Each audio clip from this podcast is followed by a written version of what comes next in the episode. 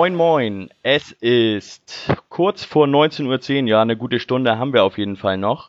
Es ist Montag, der Tag der Aufzeichnung. Dienstag wird es sein, wenn der Podcast veröffentlicht wird und wir unterhalten uns. Ihr hört das vor dem Spielgespräch zum Spiel 1. FC, 1. FC St. Pauli, FC St. Pauli gegen jetzt kommt die 1, 1. FC Heidenheim. Das ist der 28. Spieltag am 27. Mai und der FC St. Pauli Platz 11 begrüßt den ersten FC Heidenheim, Platz 4. Und ich habe mir einen Gast eingeladen, den viele von euch sicherlich kennen. Es ist ein äh, seit 13 Jahren oder im 13. Jahr Allesfahrer des ersten FC Heidenheim und er wird am Mittwoch auch im Stadion sein. Das ist nämlich Frank. Moin Frank. Moin, grüß dich Tim. Frank, sag doch mal, wie kommst du denn dazu, dass du Allesfahrer von Heidenheim bist? ich denke, das ist relativ schnell und einfach erklärt. Ähm, ich bin dort Trainer in meinem 13. Jahr und äh, toi toi toi konnte ich bis jetzt jedes Spiel dabei sein und habe noch keins verpasst. Sehr schön.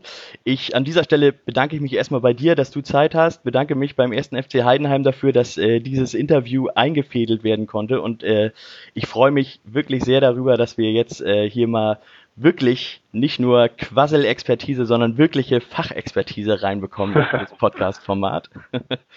Sehr gerne steige auch gleich mal mit ein. Ähm, der erste FC Heidenheim war ja, also ich muss ehrlich gestehen, für mich immer hatte so den, ich sag mal, den Nimbus eines Dorfclubs. Das ist ja aber gar nicht so. Und inzwischen, wenn man sich allein die Tabellensituation anguckt, dann ist es ja auch tatsächlich so, dass Heidenheim als Viertplatzierter ähm, tatsächlich um den Aufstieg mitspielt. Frank, was ist da los bei euch? Ja gut, dass wir uns natürlich jetzt mit der Stadt Hamburg nicht vergleichen können, das ist, denke ich mal, ganz klar, aber das können viele Städte in Deutschland nicht. Und äh, ein Dorf sind wir nicht, sondern wir sind eine schwäbische Mittelstadt.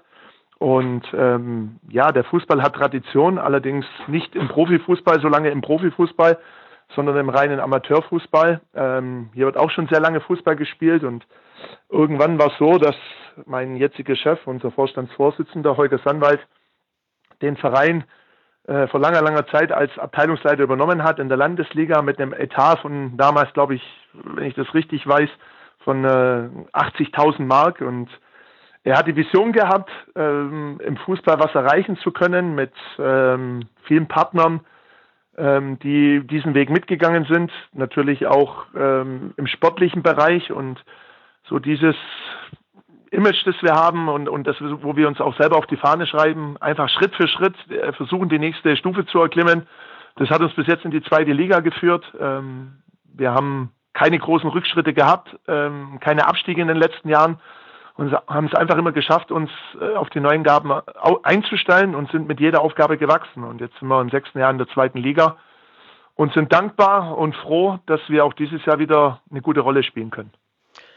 Ich war letztes Jahr in Heidenheim, da hat St. Pauli schön 3-0 auf die Nuss bekommen von euch. Ähm, ich war da auf der Pressetribüne, durfte das Spiel für das AFM-Radio von St. Pauli kommentieren und habe äh, reportieren, äh, habe im Nachhinein äh, schwebte so ein wenig Verbandsliga-Atmosphäre um die Haupttribüne, weil was ich ganz toll fand, was ich bei anderen Vereinen noch nie so erlebt habe im, im Profibereich, ist, dass äh, viele der Spieler danach in Richtung Haupttribüne gegangen sind, mit Fans, mit Bekannten gesprochen haben. Da hätte eigentlich tatsächlich, wenn man so ein bisschen Kreisliga damit reinzieht, hätte nur noch die Fluppe und das Bier gefehlt, was da in der, in der Hand ist. Habt ihr euch, also ich würde mal sagen, den Spirit, habt ihr euch den irgendwie bewahrt, den ihr damals aus, aus der Verbandsliga sozusagen mitgenommen habt?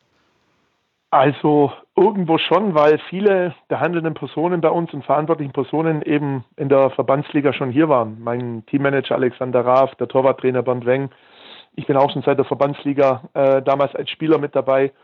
Ähm, allerdings ganz so ist es nicht mehr wie früher. Da war es normal, war es in der Tat so, dass nach dem Spiel der Kasten Bier und die Stadionwurst direkt in die Kabine Normalität waren. Es war klar, dass wir ähm, natürlich auch ein paar Dinge verändern müssen, aber uns ist es schon sehr wichtig, nicht zu vergessen, wo man herkommt. Und wenn man von Team Spirit äh, spricht, dann hat es eben damit zu tun, dass man seine Wurzeln nicht vergisst, dass man weiß, äh, wo man angefangen hat. Und ich glaube, gerade in der jetzigen Zeit, auch in der jetzigen Diskussion, äh, wo es um den professionellen Fußball geht, ähm, möchten wir das schon unterstreichen auch, dass wir uns das alles wirklich mit viel Herz, Blut ähm, und Leidenschaft auch erarbeitet haben und nicht vergessen haben, wo wir herkommen. Und trotzdem ist es so, dass du ja authentisch bleibst, aber das schließt der Entwicklung nicht aus im sportlichen Bereich. Und da sind wir, ähm, ja, haben wir jede neue Stufe mit, mit, viel Ehrgeiz und auch Optimismus und auch Vision erklommen und haben uns eingestellt auf diesen professionellen Fußball, aber haben wir nicht vergessen, wo wir herkommen. Aber ganz so, wie du es eben beschrieben hast, Kreisliga, Verbandsliga, vielleicht ein ganz kleiner Hauch, aber ich denke einfach, dass, dass diese familiäre Atmosphäre bei uns dazugehört. Aber es ähm, schließt ja professionelles Arbeiten nicht aus. Kommen wir dann von der Verbandsliga zum vierten Tabellenplatz in der zweiten Liga. Der VfB Stuttgart und der HSV treffen erst am Donnerstag äh, im direkten Duell aufeinander. Ähm, ihr selbst spielt noch gegen den HSV zu Hause am 33. Spieltag. Die Betonung liegt bewusst auf zu Hause, da kommen wir später nochmal drauf. ähm, ganz ehrlich, mit dem Sieg am Millantor könnt ihr auf dem Aufstiegsplatz springen.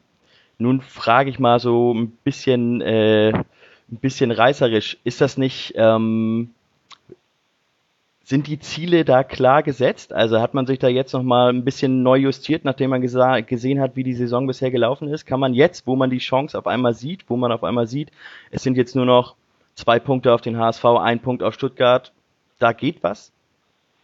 Nee, die Ziele werden nicht neu ausgegeben oder justiert, weil der Plan oder der Wunsch und die Arbeit zielt immer darauf ab, jedes Spiel zu gewinnen. Wohl wissen, dass das logischerweise nicht immer möglich ist. Ich glaube, wir müssen ein bisschen zurückgehen. Wir haben im Sommer den größten Umbruch der letzten Jahre gehabt, haben sehr viel Qualität im Offensivbereich verloren. Robert Andrich zu Union Berlin, Nico Doberan zum ersten FC Nürnberg, Robert Glatzel ist zu Cardiff City gewechselt, ein Tim Skarge spielt bei Darmstadt 98 das war schon äh, natürlich auch für, für so einen Verein wie uns dann auch mal wichtig, auch Transfereinnahmen zu erzielen, weil wir natürlich äh, nicht diese Möglichkeiten haben wie beispielsweise der FC St. Pauli mit, seinem, mit seinem Umfeld, mit seinen Fans, mit seinen Möglichkeiten in einer Weltstadt. Und deswegen war das auch klar, dass, dass das irgendwann auch in Heidenheim passieren kann. Und keiner wusste dann so genau, gibt ja keine Garantie, dass man jedes Jahr Spieler holt aus einer Klasse weiter unten und es funktioniert wieder. Und umso überraschender ist es letztendlich jetzt auch, dass wir auch in diesem Jahr wieder so eine gute Rolle spielen. Ähm, und nochmal, was die Zielsetzung betrifft, es geht darum, dass wir eine klare Identität wollen. Es, jeder muss bei uns wissen, wie wir Fußball spielen wollen. Wir sind sehr ehrgeizig, wir beschränken uns nicht vom Kopf. Wir wollen, wir gehen in jedes Spiel, tatsächlich in jedes Spiel rein und sagen, wir wollen dieses Spiel gewinnen. Und der Existenzkampf steht in Heidenheim am Anfang immer über allem. Das ist einfach so, Existenzkampf dahingehend, dass wir die Klasse erhalten wollen. Weil wenn man mal in der zweiten Liga ist, wenn man gegen solche Vereine spielt, wie unter anderem gegen den FC St. Pauli, dann, dann möchte man natürlich mehr davon, weil es ähm, wirklich was Besonderes ist. Aber ich habe auch eben gesagt, wir beschränken uns vom Kopf her nicht. Ähm, das bedeutet, dass wir wissen, dass hinter uns Mannschaften sind, die gerne an uns vorbei wollen. Das gilt es zu verhindern, wenn es nur noch sieben Spieltage äh, sind. Und wenn vorne von den Großen jemand schwächelt, dann äh, sind wir auch bereit, äh, da zu sein. Aber keiner darf bei uns enttäuscht sein, wenn wir am, am, am Ende der Saison Fünfter oder Sechster werden oder Vierter bleiben. Wir werden alles probieren, aber eine Zielsetzung hat sich bei uns äh, dahingehend äh, nicht geändert, dass es jetzt heißt, na, jetzt müssen wir unbedingt angreifen und aufsteigen. Wir werden alles probieren, ob es am Ende reicht, wir werden sehen. Du hattest den Umbruch im Sommer schon angesprochen. Robert Glatzel, ähm, Andrich, Dovedan sind weg, Skarke ist weg. Ihr habt aber tatsächlich ähm, unter anderem mit Tim Kleindienst einen Stürmer zurückgeholt zu euch, ähm, der ja nicht viel weniger als ziemlich gut eingeschlagen hat. Ähm, mhm. Ich habe im Interview vor äh, in der Zeit von dir gelesen, da hattest du ein bisschen über die Transferphilosophie von euch auch gesprochen. Das ist ja durchaus etwas, was wir bei auf St. Pauli so ein bisschen bewundern, ähm, wie das funktioniert, dass ihr dann tatsächlich auch Spieler aus der Regionalliga holt oder auch aus der dritten Liga und die dann tatsächlich bei euch einschlagen. Kannst du uns da vielleicht einen kleinen Tipp mitgeben oder uns ein bisschen was erzählen, was für eine, was für eine Philosophie ihr dabei verfolgt? Also zunächst mal, äh, um auf Tim Kleindienst zu kommen, es wäre natürlich schön, man ähm, gibt Spieler ab und sofort mit allen Spielern, die aus unteren Ligen kommen, kann man das eins zu eins auffangen. Das geht auch in Heidenheim nicht. Und äh, man darf nicht vergessen, ein Tim Kleindienst und ein Konstantin Kirschbaumer kamen erst kurz vor Ende der Transfer Phase im Sommer nach dem fünften Spieltag und äh, wir hatten nicht den allerbesten Start und es waren einfach so die letzten Puzzleteile, die auch wichtig waren, mit Erfahrung, mit einer gewissen Qualität dann auch die Mannschaft zu verstärken. Aber ähm, wir, wir sind da, gehen da sehr offensiv damit um. Äh, wir in Heidenheim sagen, es werden jedes Jahr in Deutschland unheimlich viele Spieler ausgebildet in unseren NLZs und ähm, nicht alle Spieler werden bei ihrem jeweiligen Verein in, in der Bundesliga beispielsweise dann den Sprung zur ersten Mannschaft äh, letztendlich schaffen. Und äh, unsere Aufgabe ist es, diese Spieler sehr früh durch ein sehr fleißiges, auf wenige Personen begrenztes Scouting zu identifizieren, die Fantasie zu entwickeln, was sie besonders gut können, wo vielleicht noch die Schwächen sind und sich das dann vorstellen zu können, ob das dann eben reicht, auch mit diesen Spielern sie auf Zweitliganiveau zu bringen und mit diesen Spielern Erfolg zu haben. Am Ende des Tages äh, setzen wir auf das Potenzial. Man kann mal einen Niklas Dosch nehmen, den wir zwar von Bayern München geholt haben, aber der äh, zu 99,5 Prozent in der Regionalliga in Bayern gespielt hat. Und wenn man sieht, wie er sich jetzt hier in, in dieser kurzen Zeit entwickelt hat und zu einem absoluten Leistungsträger geworden ist, dann zeigt es einfach, welche Möglichkeiten auch so ein junger Spieler hat. Aber Niklas Losch ist beispielsweise zu uns gekommen, weil er natürlich geschaut hat, was ist denn in Heidenheim in, in den Jahren davor passiert. Ein Marc Schnatterer haben wir damals geholt von, vom KSC, aber nicht vom KSC 1, sondern vom KSC 2. Und es spricht sich natürlich dann auch rum, dass wir nicht nur darüber sprechen, sondern auch danach handeln. Und deswegen macht es mir als Trainer erstens unheimlich viel Spaß, diese, mit diesen Spielern zu arbeiten, sie zu entwickeln, sich äh, für die Philosophie ähm, begeistern, die dann diesen Weg mit uns gehen wollen. Und ähm, das ist aber auch meine Aufgabe als Trainer, nicht ständig irgendwas zu fordern, äh, nur für einen besten Kader, um dann, sage ich mal, große Ziele zu erreichen, sondern genau das treibt mich an, diese junge Spieler zu begleiten, sie aber auch dazu zu bringen, dass wir mit diesen Spielern Erfolg haben. Nochmal, da äh, wird auch nicht jeder Spieler einschlagen, aber die Spieler sehen, hier gibt es die Chance dazu. Wir gehen nach dem Leistungsprinzip. Jeder ähm, kann sich da zu 100 Prozent einbringen und, und bekommt auch eine, eine richtige Chance, eine faire Chance. Und bis jetzt hat uns dieser Weg, denke ich mal, recht gegeben. Du hast in einem Interview hast du auch gesagt, wenn, also ich bin jetzt darüber gekommen, dass du Niklas Dorsch erwähnt hast, das ähm, ist für mich ein Spielertyp, der äh, diese Grundtugenden, die ich mit dem ersten FC Heidenheim verbinde, sehr gut vereint. Das ist, ähm, ich würde das mal nennen, irgendwie ähm, Heidenheim ist mal Lochen und Arbeiten, hast du dazu mal gesagt, als, äh, hm. als, als Vision oder als, als Vorgabe. Ähm, ja. ich, mir fallen zwei Begriffe dazu ein, wenn ich an, an den Fußball, den ihr spielt, denke. Das ist zum einen ist das Tempo und zum anderen ist es Mentalität. Ist das, äh, wie würdest du das beschreiben, wenn du zwei, drei Wörter dazu hast? Euren Fußball? Ähm, Sage ich gleich dazu, aber trotzdem muss ich kurz ausholen, um das genau zu erklären. Ich bin in Heidenheim geboren und Heidenheim ist eine Industriestadt mit, mit unheimlich viel Mittelstand. Einer ähm, der wirtschaftlich wichtigsten, aber auch ähm, ja, besten Regionen, nicht nur in Deutschland, sondern auch in, äh, in Europa. Und die Menschen hier sind gewohnt, viel zu arbeiten, viel dafür zu tun, dass es, dass man erfolgreich ist. Und dann habe ich gesagt, es ist klar, wenn ich eine Identifikation mit der Region, mit den Menschen herstellen will, dann muss ich auch so Fußball spielen. Und gerade ich als derjenige, der in Heidenheim geboren ist, diese Mentalität auch erkennt, fordert es natürlich ein. Und deswegen ist es schon wichtig, dass unsere Spieler da ein hohes Maß an, an Eigenmotivation mitbringen oder es entwickeln, weil das bei uns definitiv eine große Rolle spielt. Aber ähm, ich glaube, dass, dass diese Leidenschaft ähm, und diese Identifikation und dieses Malochen von Anfang an sehr wichtig war, aber dass es trotzdem noch ein paar Komponenten dazugekommen sind. Ähm, das sind Grundvoraussetzungen, die ich von den Spielern einfordere und nicht jeden Tag ähm, sie darauf hinweise, sondern sie müssen erkennen, wie wichtig ihr Einsatz ist, wie wichtig ihre Bereitschaft ist für die Mannschaft, ein Stück weit auch zu dienen, um am Ende diesem Verein, dieser Mannschaft auch äh, Erfolg zurückgeben zu können. Das ist der Punkt eins. Aber trotzdem, wenn wir jetzt das Beispiel Niklas Dorsch haben, wenn wir nur über Tempo und über Mentalität kommen würden, dann würde man auch keinen Erfolg haben. Ich glaube, wir haben es geschafft, unser Spiel auch immer wieder anzupassen. Ich erinnere mich in unserem ersten Zweitligajahr, das erste Spiel in St. Pauli, noch mit Florian Niederlechner, da hatten wir 3-0 gewonnen durch äh, ja. dreckige Abwehrarbeit und rein im Umschaltspiel. Und ich okay. glaube, das hat sich dann auch, vielen Dank, das hat sich dann auch weiterentwickelt in den letzten Jahren, dass wir auch mal bereit sind, auch mal länger Ballbesitzphasen zu haben. Aber meine Idee vom Fußball ist die, dass die Basis dieses äh, Verteidigen als Mannschaft bis, äh, bis ins letzte, in die letzte Sekunde einfach elementar ist, nach dem Motto, vor jedem Gegentor steht maximale Gegenwehr und dass dann schon auch dieser schnelle Fußball, der direkte Weg zum Tor favorisiert werden muss. Ähm, Ball hin und her geschiebe, äh, nur taktisch zu agieren, ähm, das ist nicht unser Ding, sondern wir, wir gehen da wirklich oft in den Spielen all in und äh, sind auch bereit für einen Abnutzungskampf. Das passt zur zweiten Liga und das passt zu Heidenheim. Ähm, du hattest das sehr schön beschrieben, das habe ich hier tatsächlich auf meiner langen Liste auch, äh, auch äh, mit eingebaut hast. 03, das ist mir nämlich auch noch sehr präsent. Da habe ich äh, euch als. Ist mir gerade eingefallen. Krasse Umschaltmannschaft erlebt. Und ja. ähm, habe jetzt aber auch schon mitbekommen und auch gesehen, ihr habt vor allem letzte Saison auch ähm, sehr viel mehr ähm, selber mit längeren Ballbesitzphasen anfangen können. Ähm, ja. Wie würdest du denn die Entwicklung in der zweiten Liga abschätzen? Ich würde ja sagen, zu der Zeit, als ihr quasi eine sehr krasse Umschaltmannschaft gewesen seid, da war das in der zweiten Liga, wäre man mit ballbesitzorientierterem Fußball auch nicht sonderlich weit gekommen glaube ich, so kann man das definitiv umschreiben. Ähm, und deswegen ähm, ist es immer schon so, dass das in unserer Spielidee, Spielphilosophie niedergeschrieben ist, aber du musst als auch als Trainer, der so lange jetzt auch bei einem Verein ist oder einer Mannschaft ist, musst du auch bereit sein, auch immer wieder neue Wege zu gehen, ohne dass man seine Grundidentität verliert.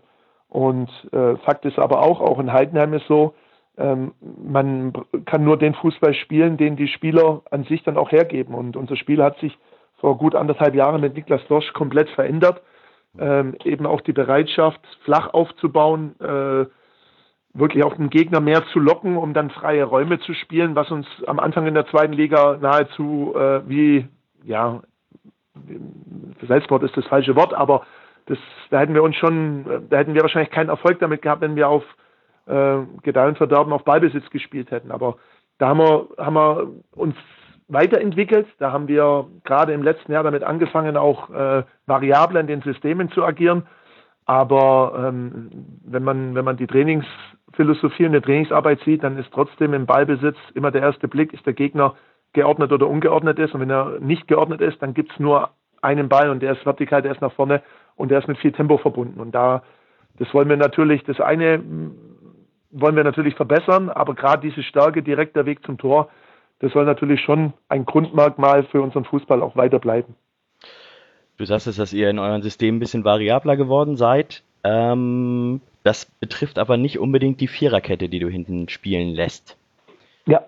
Die behältst du ja. gerne bei, während viele inzwischen gerne auf eine Dreierkette und auf die Breite, die so eine Dreierkette gibt, mit Flügelverteidigern geht, bleibst du ja. bei der Viererkette. Was sind da für dich die Vorteile?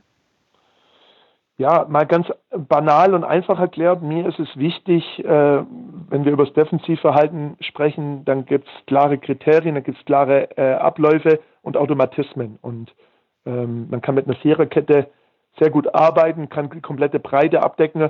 Und ähm, für, für unser Spiel macht es keinen Sinn, einen zusätzlichen Abwehrspieler noch in eine Abwehrkette reinzustellen, auch wenn, wenn die zwei Außen offensiv ausgerichtet sein können. Und ich glaube, wir sind die, die Mannschaft, die die meisten zu Null Spiele hat, äh, leider nicht mehr die wenigsten Gegentore hat, aber die meisten zu Null Spiele. Und es ist eine reine Philosophiefrage. Ich habe gern lieber einen Mann ähm, in der Offensive mehr. Ich habe lieber einen Spieler mehr, der mir im eigenen Ballbesitz zwischen den Linien spielen kann.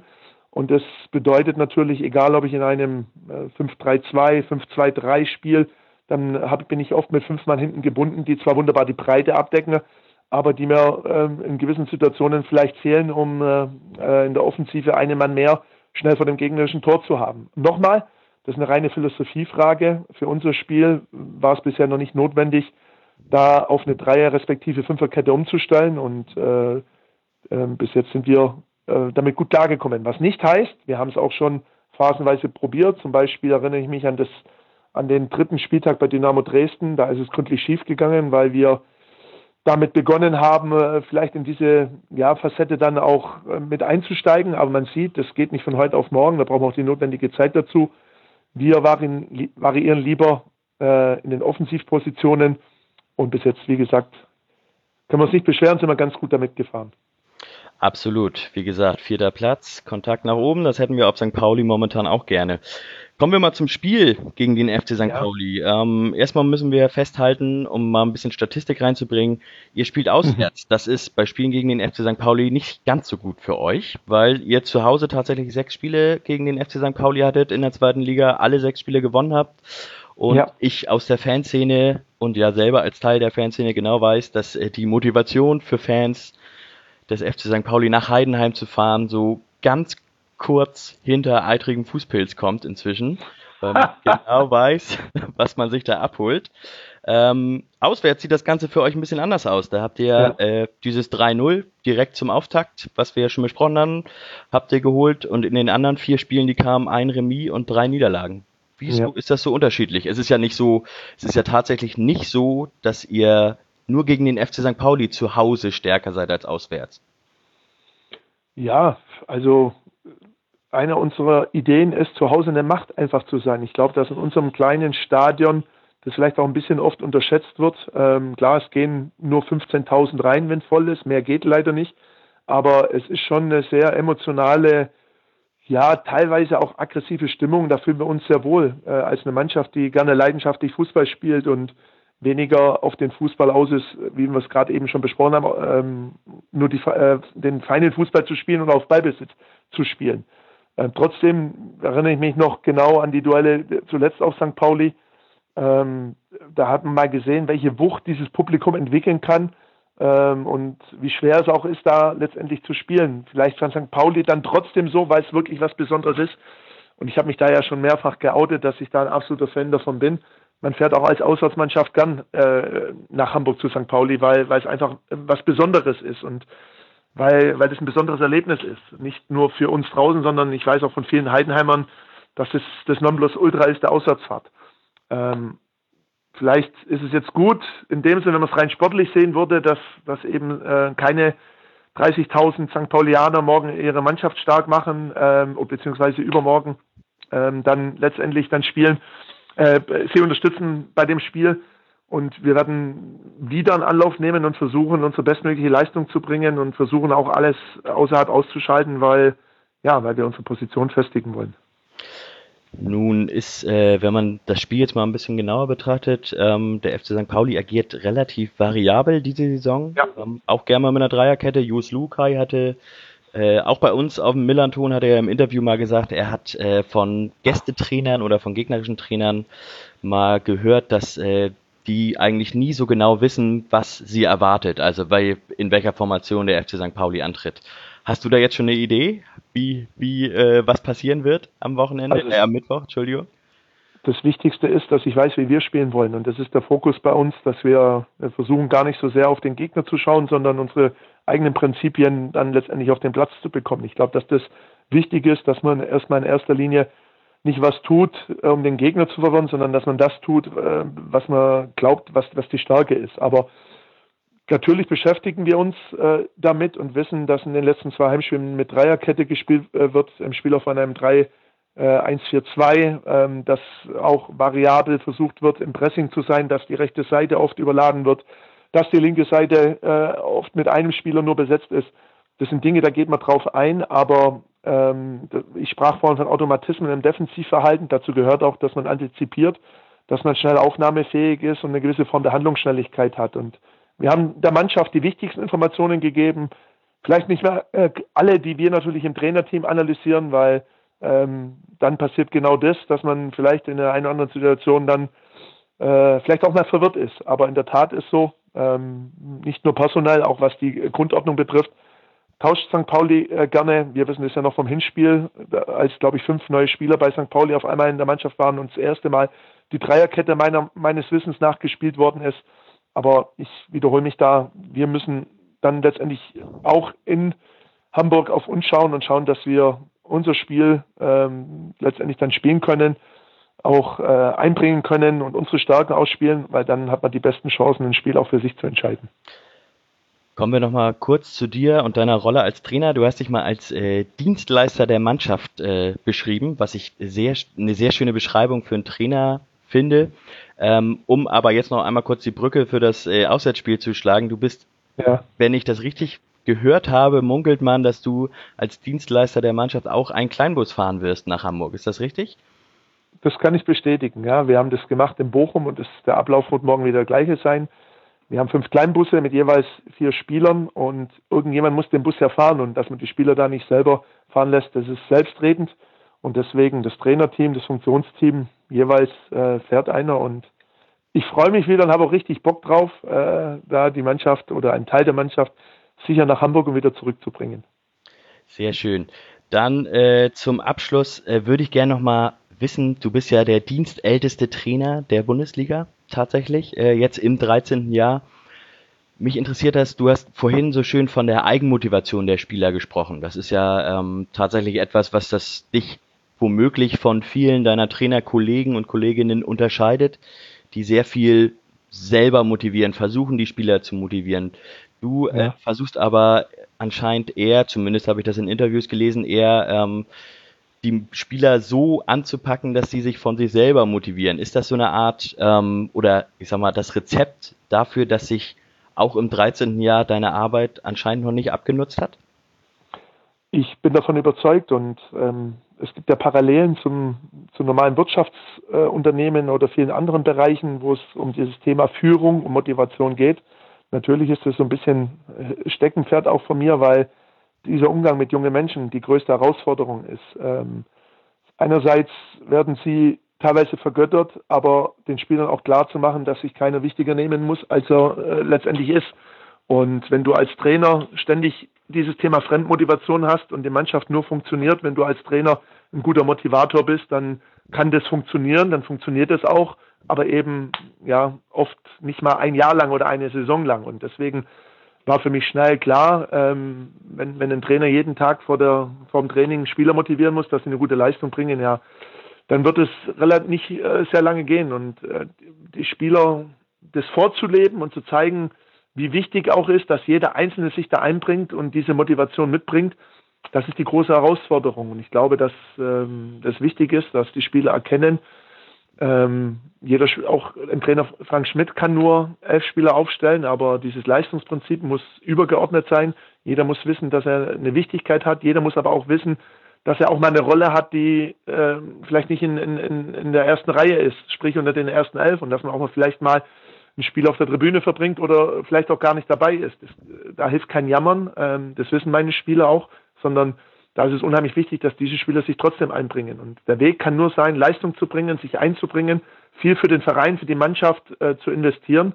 Weil nur so funktioniert dann letztendlich für, für mich Mannschaftssport. Und meine Aufgabe ist als Trainer, genau das vorzuleben. Sich auch nicht wichtiger nehmen, als er ist, aber den Spieler klar zu zeigen, dass man ähm, dieses Leistungsprinzip letztendlich immer auch anwendet. Und äh, wenn man das dann noch zusammenbringt mit einem normalen menschlichen Umgang, weil ähm, es ist Fußball, es ist wichtig, es ist emotional, es ist eine besondere ähm, ja, Berufung, die man hat, aber am Ende des Tages ist man, ist man nicht besser oder schlechter wie jeder andere auch. Ich glaube, gerade in diesen Zeiten ist diese Aussage sehr, sehr wichtig. Und ähm, ich glaube, das schätzen die Spieler, aber ich bin natürlich auch auf Spieler auch angewiesen und ähm, deswegen war das bisher mein Weg, den so zu gehen. Und ich glaube, dass sich da die Spieler auch gerade die jungen Spieler in der heutigen Zeit sich da wiederfinden. Absolut. Ein sehr schönes Schlusswort war das, Frank. Ich äh, entschuldige mich dafür, dass ich Heidenheim als Dorfclub bezeichnet habe. Ich hoffe, das Karma schlägt nicht zurück und ihr nicht so ja mal keine Punkte am Millantor äh, einfahren. Am Mittwoch wünsche euch aber natürlich trotzdem für den Rest der Saison, also nach Mittwoch, alles Gute. Ähm, wir haben da ja auch so ein bisschen, auch so ein tatsächlich so ein bisschen Selbstinteresse dran, wobei wir eigentlich auf St. Pauli uns wünschen würden, dass der HSV aufsteigt, damit wir länger Derby-Sieger bleiben, ohne den Titel verteidigen zu müssen. okay. Ja, sehr gerne. Also, wie gesagt, ich kann für Mittwoch nichts versprechen. Wir werden auch äh, alles probieren, um dieses Spiel zu gewinnen. Aber das ist ja das Schöne, dass man vorher dann nie genau weiß, wie es ausgeht.